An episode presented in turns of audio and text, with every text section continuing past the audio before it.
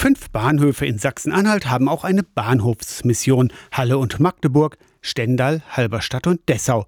Bei ihrer Gründung 1894 vor fast 130 Jahren waren Bahnhofsmissionen ein Hilfsdienst für alleinreisende Frauen.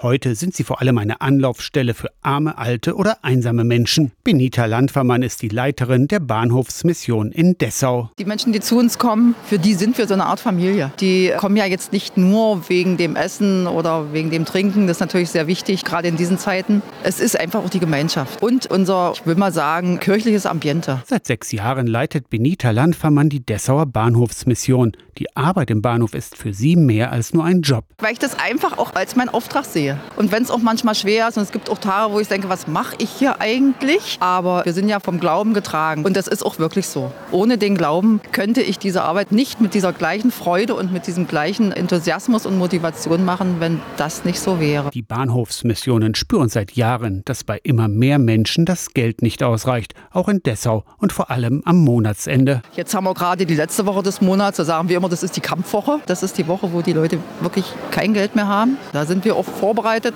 da muss auch alles da sein, da kann ich zwischendurch auch nicht einkaufen, weil da ist, sind wir den ganzen Tag am Versorgen. Unterstützung kann die Bahnhofsmission in Dessau, aber natürlich auch die anderen vier Einrichtungen im Land immer gebrauchen. Ob Geld oder Sachspenden, auch Lebensmittel wie mal ein Pfund Kaffee.